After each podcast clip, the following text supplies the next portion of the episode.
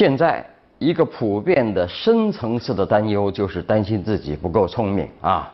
话说，在收集了研究了一百三十个国家的智商测试以后，最近英国一位研究人人种智商的学者叫林恩，得出一一个令我们亚洲人感到既惊讶又高兴的结论。他的研究结论是：中国人、日本人、朝鲜人是全世界最聪明的人啊！他们拥有全世界最高的智商，平均值为一百零五，明显高于。欧洲人和其他的人种啊，林恩的这个研究呢，呃，是遭到西方社会的批评的啊。他说，因为在西方有一个观点说，所有人种的智商都是一样的，研究人种智商的差异被认为是种族歧视啊。但是通过研究呢，林恩认为啊，是恶劣的生生存环境造就了高智商的人种。这么一说。明白了啊，自然科学范畴对吧？如果不是环境变化，人类就不可能不断进化。比如说，如果不是那树没了，远古人类就不可能下地。那如果不是草太高，人也没必要直立行走。如果没有冰河世纪，人也不会想到把动物的皮往自己的身上裹，对吧？那如果不是地方太小，日本人呃也不会有那么大的呃侵略野心啊。就拿现在来说。如果没有那么多骗子，我们也不会那么聪明，对吧？啊，现在呢，你看我都不接固定电话了啊，因为我聪明，知道都是骗子打来的，嗯，啊，单单位电话除外啊。哈 哈啊，再来看，呃，湖南株洲荷塘交警查获一辆违法小车啊，驾驶员聪明，出示了一本日本驾照啊，日本驾照。警察说了，嗯，第一次见，难道你是日本人？一一问不是，湖南口音啊。原来这位司机六年前在日本读书啊，考了日本驾照啊，回国以后一直用这本驾驶证啊。那按照道路交通法啊，这个这这这个司机呢无证驾驶，车辆还没买买保险，还有没年检，三项违法行为，罚款三千一百二十元。民警就提醒啊，在国外考取驾照的人员回国以后，一定要记得申请我国驾驶证啊。呃，这个驾驶员啊表示呃后悔，说呃近期会换领中国驾照，而且会进一步认真学习祖国的道路交通安全知识啊。我有问题啊，这个完全应该按无证驾驶处理，那处罚就不只是罚款那么简单了，应该拘留啊，对吧？啊，再说了。我国完全不可能承认是什么日本驾照啊！况且你交警是凭什么认定那本日本驾照是真的呢？啊，这事儿里边有人装糊涂啊！装糊涂其实也是高智商的表现。中山啊，那位啊镇官啊，呃黄埔镇党委委员、纪委书记何连勋驾车搭讪拖拽女学生这个事件啊，通报出来了啊，现已查明啊，四月二十二号晚上。何连勋驾车途经路段，呃，某路段见到路过的谢某，把车停在路边，下车走上前，伸手拉人家的手腕，啊，要求一起吃宵夜啊。谢某挣脱，并求助附近学生，啊，何连勋见状驾车离去。啊，鉴于何连勋的行为已构成寻衅滋事，啊，公安方面对他作出行政拘留十五日的处罚决定，啊，经市纪委常委会研究决定，给予其开除党籍处分，行政级别降为科员儿。啊，这事儿呢，有人就说了，啊，处罚轻重咱先先且不论啊，有人说了，这位镇官啊，啊。呃，这位官大人啊，太傻了啊，没有在反腐风暴中倒下，没有在八项规定中中枪，却因为当街骚扰调戏女青年，导致党籍被开，职位被撸。呃，好吧，全且认为他这是傻的表现，但是根据智商与环境之间的关系的这个理论呢，还是说明这位平时这位镇官的环境啊，可能是太过舒服了啊。呃，中纪委网站公布了中央第四巡视组对中国工商银行党委进行巡视的巡视意见，在发现的很多问题中呢，其中有一条近亲繁殖现象比较突出。总行管理的六百九十一名干部中，二百二十二呃二百二十名干部的配偶子女共两百四十人在系统内工作啊。那古人有云过啊，一一人得道是鸡犬升天啊，这还是总行管理的干部。那到了基层，好家伙，七大姑八大姨都进一个衙门的现象应该非常普遍。近亲繁殖这个比喻好，结婚呢都要出五福，不能近亲结婚。为啥？学过生理卫生课的都知道啊，生理卫生课当年是我们最喜欢的课啊。呃，近亲结婚会生出傻小子来啊。你说一个机构、一个部门如果近亲繁殖，必然导致这个机构和单位的呆滞啊，还会搞出许多的遗传病来。你说这个问题应该引起重视了。看佛山十四岁童工死亡事件呢，用工单位已经向家属支付十五万元，人社局对企业处以罚款一千呃一万元。呃，这这个人社局经过调查说了，没有证据显示这个公司存在超时加班问题，舆论一片哗然。有媒体质问十五万元赔偿能否换回来一条年轻生命？有评论感感叹罚款一万元是处罚还是挠痒痒呢？还有论者质质问。凭工厂单方面一纸考勤表就推断没有超时，有关方面的调查是不是太简陋了点儿呢？来看《京华时报》评论：佛山童工之死是个案吗？呃，评论说，目前最需要关注的是要查清楚这件事情是偶发的特殊个案，还是具有普遍现象啊？还有没有类似现象和隐患需要排查呢？有关部门的态度不应该是急于把此事摆平，而是考虑如何杜绝更多此类事件发生。我们的立法机关、执法部门、企业和家长，呃，老马加一句，教育部门应该汲取哪些教训，并亡羊补牢呢？从法律层面来看，刑法和禁止使用童工规定等法律条文都态度鲜明地禁止使用童工，但在操作层面上还是呃稍显软和啊，没有形成不可触碰的高压线效应。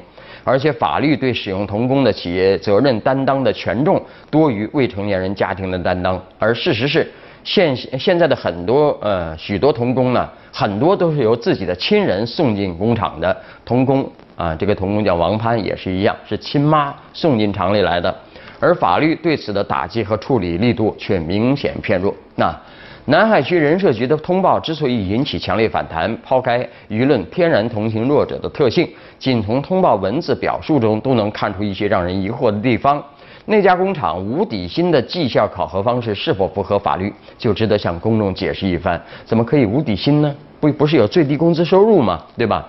呃，这个童工是否超时加班，完全可以用他四十天获得的四千多元工资，套用工厂单价翻倍加总工资百分之十奖金加全勤奖三十万元啊三十元，呃，这个公式进行还原，一算就出来了。而有关部门给大家的一纸考勤是否过于简陋呢？至于工厂方面啊，完全不必大多大倒苦水。啊，这位由母亲亲自送来，只工作了四十天就出事的孩子所带来的所谓麻烦，企业方面也可以理解成无妄之灾。但这种灾，那其实是不守法和你贪小便宜的必然结果啊！他们为之付出的代价，并不足以警示和教训更多心存侥幸者啊！现在经济形势啊，用工形势比较严峻啊，某些企业经营者呢，或许会在用工方面动点小脑筋。啊，所以说一定要从执法和社会关注层面把这条路给堵上。当务之急是查查是否还有像这个童工那样正处在危险中的童工，并把他们解救出来。在这件事情上呢，执法机关不能点到为止，而应该寻根问底，要让心存侥幸的雇主不能不敢使用童工。只有这样，才能让更多的未成年人免受其害。啊，老马再加一句，啊，好多人拿着假身份证呢，啊，这个假身份证。一查呢，还是真身份证，那就要问一问这个假的真身份证究竟是谁给开的啊？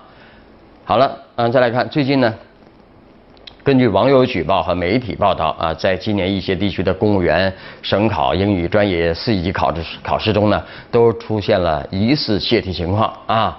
我们来看看《中国青年报》评论：作弊入刑，挡不住泄题事件。啊，评论说，那从去年十一月，根据刑法修正案规定呢，在法律规定的国家考试中，作弊者会被判刑处罚。然而，从目前情况来看呢，作弊入刑没起到震慑作用啊，都不怕啊。不可否认，泄题作弊等现象最后呃，背后呢最重要的是利益的驱动。那尽管代价高昂，但出于高额的回报，一些人还是铤而走险参与作弊犯罪。在极个别考生看来，或许作弊被抓是个小概率事件，而作弊成功的回报，哈，大家都知道啊。评论说，一些不法分子正是抓住考生的这种侥幸心理，通过各种渠道。进行交易啊，由于回报诱人呐，形成了组织者、作弊者、监考者乃至命题者之间的一条完整的利益链。一旦得手多次，他们就会变得肆无忌惮，甚至还传授 所谓的包过经验啊，从而使这条隐秘的利益链变得更加的牢固。那这样的例子呢，在往年的新闻报道中是屡见不鲜，近年来更有组织化、专业化、群体化、正规化的发展趋势啊。呃，评论说，在确保考试公平，呃呃这个呃方面呢，政府理应承担监督的职责。然而，在一些地区，个别官员出于自身利益的考虑，尽可能呢把作弊事件的影响降至最低。考试公平啊，关乎考生切身利益啊，有时候一分之差可能就会影响一个人的命运呐。在现有的教育体制下啊，标准化考试仍然是选拔人才的重要途径。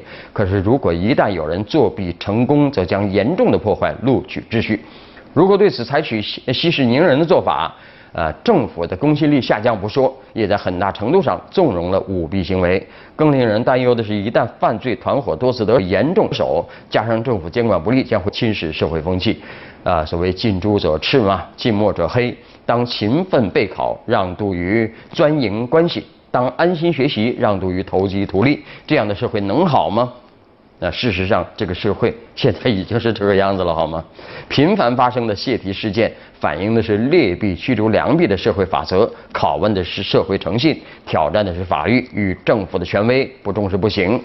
呃，所以说，要想真正改变这个局面呢，需要全社会成员联合起来，加大监督力度，完善诚信惩戒机制才才行。